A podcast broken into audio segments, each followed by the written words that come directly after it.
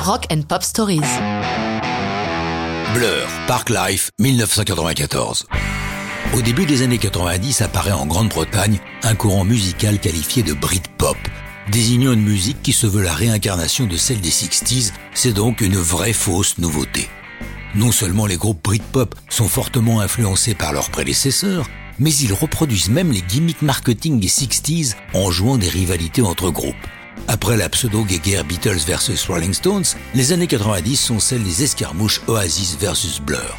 Avec leur album Modern Life is Rubbish, paru au printemps 93, Blur a marqué des points. En octobre 93, les voici au travail, au studio Maison Rouge de Fulham. Avec ce nouvel album, Blur a l'intention de remettre la musique britannique au premier plan dans ces années où elle est supplantée par le grunge venu des États-Unis. Il l'a proclamé dès 1990, avant même la parution de leur premier disque. Lorsque notre troisième album paraîtra, nous serons la quintessence du groupe anglais des 90s. J'ai l'intention de l'écrire en 94. Voilà qui ne manque pas d'aplomb, mais va se révéler exact. Park Life va donner son titre à cet album.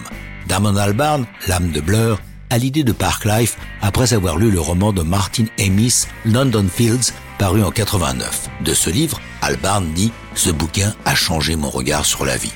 Comme son nom l'indique, Park Life raconte la vie d'un parc dans une cité, les pigeons, les familles, les joggers, bref, tout ce qu'il voit sur son chemin pour se rendre au studio. Mais Albarn a un gros problème avec le texte des couplets dont il a décidé qu'ils doivent être parlés et non chantés. C'est le guitariste Graham Coxon qui a la bonne idée. Et si nous faisions appel à Phil Daniels? Pour tous ces groupes, le comédien est une référence, il jouait le rôle de Jimmy dans le film Quadrophenia d'après l'album des Who. L'enregistrement de sa voix ne va prendre que 40 minutes. Et effectivement, c'est la bonne idée qui donne toute sa saveur à la chanson. Au début, les avis sont partagés sur Park Life. Le bassiste Alex James a déclaré La première fois que Damon nous a joué Park Life, j'étais sûr que ce serait énorme. C'était la chanson la plus réussie que nous ayons faite. Mais ce n'est pas le point de vue de Dave Balfi, patron de leur label, qui lui a raconté.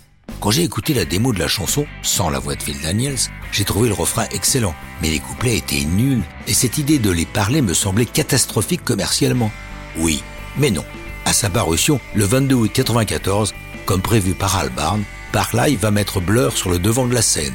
Au Brit Awards 95, Park Life est désigné single de l'année et meilleure vidéo. L'album générera un autre énorme hit pour Blur, Girls and Boys. Mais ça, c'est une autre histoire de rock'n'roll.